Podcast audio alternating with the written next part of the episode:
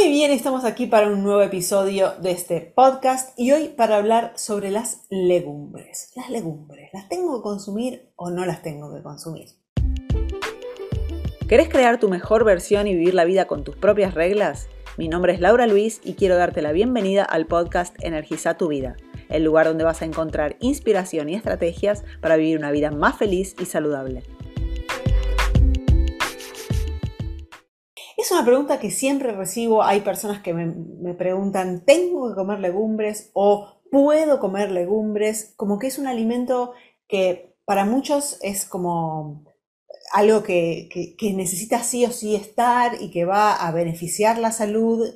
Y después, por otro lado, están las personas que juran que esos alimentos eh, van a causar todos los males posibles. Pero si me conoces un poco y ya escuchas mis podcasts o, me seguís, sabes que siempre em, yo hago lo posible para encontrar el camino del medio y siempre digo, y es mi frase favorita, que contexto es todo. Y eh, no es una, eh, algo diferente con, el tema de las legumbres y vamos a, entender y ver por qué sí o por qué no, para que vos puedas tomar una decisión eh, con más datos sobre si querés o no querés incorporar las legumbres en tu alimentación. Eh, en realidad, lo, que viene pasando, ¿no? Y, que por eso muchas personas me preguntan, es que como todo lo que sucede en Internet, siempre las cosas son sacadas de contexto y en algún momento yo tal vez dije, no me caen bien las legumbres y alguien dijo, Laura eh, dice que las legumbres son malas eh, y después ahí viene otra persona diciendo, Laura no recomienda las legumbres. Y en realidad nunca dije eso. Dije simplemente que no me caían bien. Como muchos otros alimentos, eh, sabemos que hay alimentos que pueden incluso ser súper saludables, pero para algunas personas pueden no caerles bien. Eh, y a otras ser el alimento más maravilloso. Y, el caso de las legumbres es un poco ese el caso. Ahora, existe hechos también, ¿no? Y tenemos que ver siempre cuando, cuando hablo de, alimento y hablo de, tener una, alimentación power, que es lo que, lo que siempre digo, ¿no? Eh, hay algunas cosas, eh, algunos puntos o algunos pilares que, tenemos que evaluar y tenemos que saber cuál es la función que cumple X alimento para saber si lo voy a incorporar en mi alimentación o no lo voy a, comparar, a, incorporar en mi alimentación.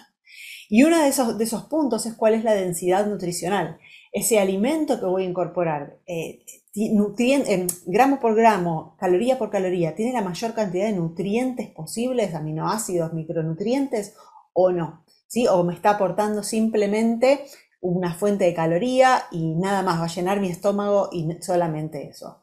También tenemos que evaluar la biodisponibilidad, porque un alimento puede tener un montón de nutrientes, pero si mi cuerpo no puede obtener esos nutrientes, no está biodisponible para mí, no me sirve que el alimento tenga eh, o no tenga nutrientes. También tengo que saber y entender cómo va a impactar ese alimento en mi salud metabólica, cómo va a impactar ese alimento en mi digestión, cómo va a impactar ese alimento en mi mente y cómo va a impactar ese alimento en mi salud hormonal. Entonces son varias cosas que tenemos que evaluar a la hora de decir sí o no a, un alimento. Y en el caso de la densidad nutricional y en el caso de las legumbres especialmente, Muchas personas la utilizan como base de su alimentación en reemplazo de las proteínas animales. Y ahí es uno, de los primeros puntos que tenemos que ver em, de, cuánta calidad es la proteína que estoy consumiendo.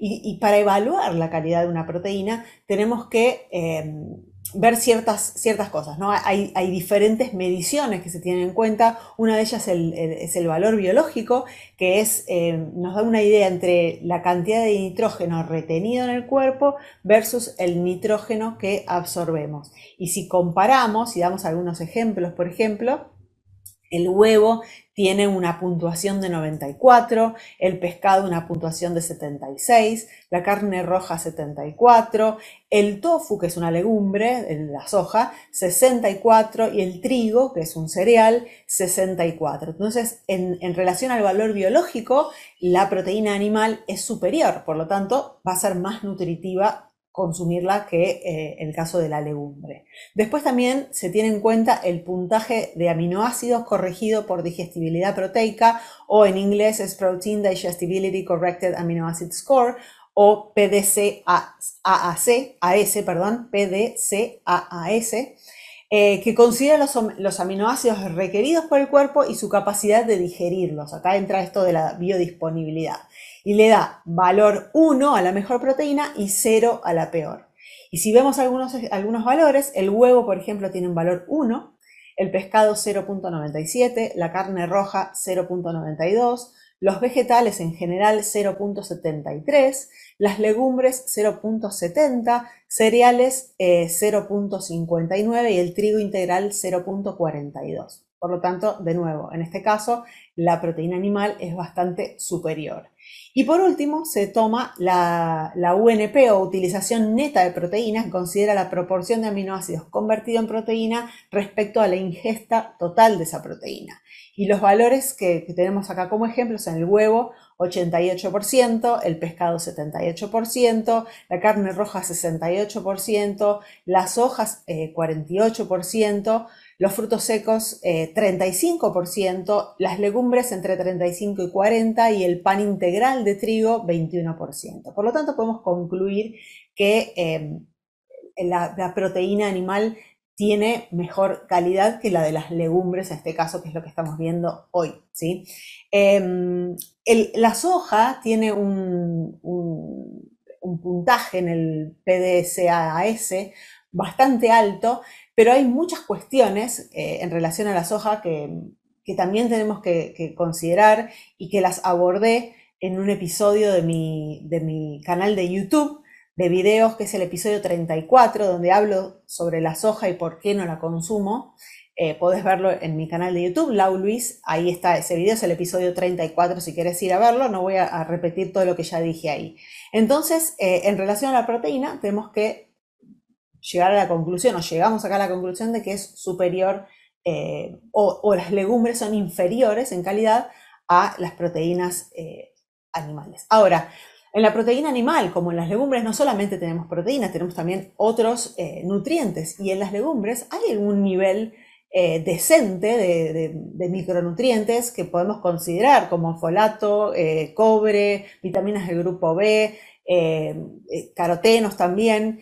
Y, podría ser una, buena fuente de nutrición, solo que acá entra eh, esto de la biodisponibilidad, ¿no? De, cuánto de esos nutrientes que ese alimento tiene yo puedo, mi cuerpo puede absorber.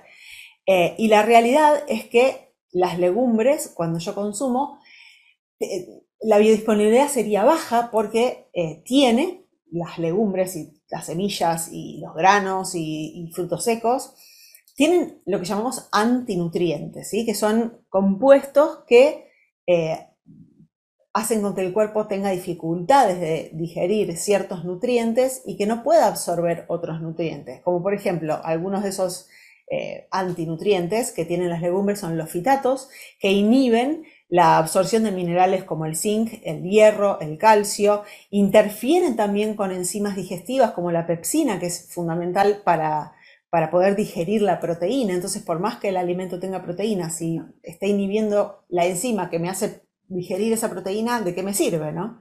Eh, y, también están las lectinas, que las lectinas son eh, un antinutriente que están más, más asociados a, causar daño en la pared intestinal. Por lo tanto, eh, tenemos que ahí ver, ¿no? Muchas personas juran que las legumbres eh, son alimento para las bacterias intestinales, pero por otro lado tenemos un montón de personas que no pueden consumir las legumbres porque intestinalmente no les cae bien. Eh, y, es una pena en realidad, porque las legumbres son una, uno de esos alimentos que son fantásticos para, eh, darnos saciedad, porque tienen bastante fibra y a su vez tienen carbohidratos de absorción lenta y tienen también un poco de proteínas, entonces podría ser un alimento. Y no es que no puede ser, y ya vamos a ver eh, lo que yo considero que, eh, o cuál es el lugar que deberían ocupar. Em, yendo al, tema de, cómo, cómo, le va a caer a mi salud intestinal el alimento que elija, en este caso las legumbres, y como dije ahora, muchas personas tienen dificultad de digerir esas legumbres porque las legumbres son ricas en eh, oligosacáridos, disacáridos, monosacáridos y polioles fermentables. Son fibras fermentables que no todo el mundo puede digerir bien y puede causar eh, distensión abdominal, dolores, gases y hace que la persona no, las pueda eh, tolerar. ¿sí? Entonces, en ese caso, bueno, no deberíamos consumirlas. Si nos hace mal, no las consumiríamos.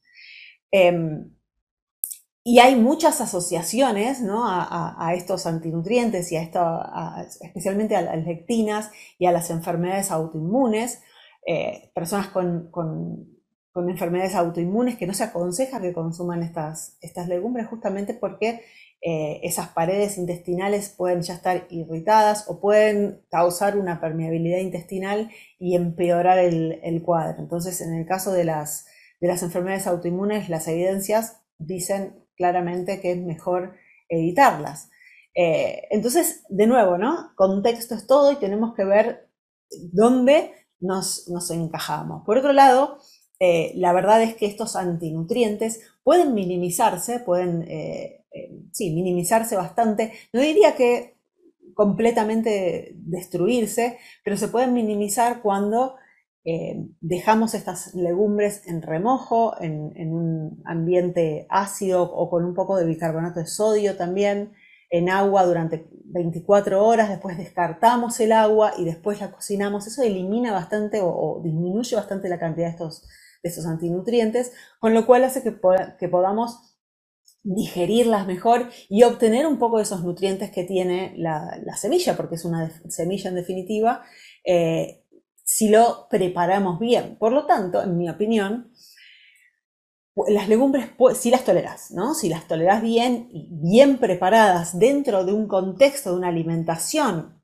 que tiene una alta densidad nutricional, que tiene una alta biodisponibilidad, que, que, tiene pensado todos estos puntos que dije al principio, pueden tener su espacio como un complemento de, esa, de, la alimentación y no como la base de la alimentación. Creo que el problema está ahí, donde utilizamos las legumbres o incluso los granos que tienen esta alta carga de, antinutrientes y que no tienen un alto porcentaje de, densidad nutricional, bueno, podemos tener deficiencias, con lo cual no sería lo ideal. Pero dentro de un contexto de una alimentación power, donde el resto de mi alimentación es nutritiva, no veo por qué no puede tener un lugar si las toleramos. ¿sí? Entonces, una, dos veces por semana consumir las legumbres creo que es una buena idea. De hecho, bueno, a mí me gustan, me gustan las, eh, las arvejas, me gustan las lentejas, no las tolero muy bien, entonces tengo que ser muy cuidadosa con, con las cantidades, pero de vez en cuando sí las incluyo. De nuevo, creo que tienen su espacio, no para ser la base de la alimentación, pero sí como un complemento creo que pueden tener su lugar. Así que espero que te haya gustado este podcast, que te haya eh, sanado algunas dudas sobre las legumbres y que vos puedas decidir si las querés incorporar o no. Nos vemos en el próximo episodio. Y ahora contame de vos. ¿Tuviste algún insight? Deja tus comentarios, compartí el podcast y no dejes para mañana lo que puedes hacer hoy. Anda ahora y energiza tu vida.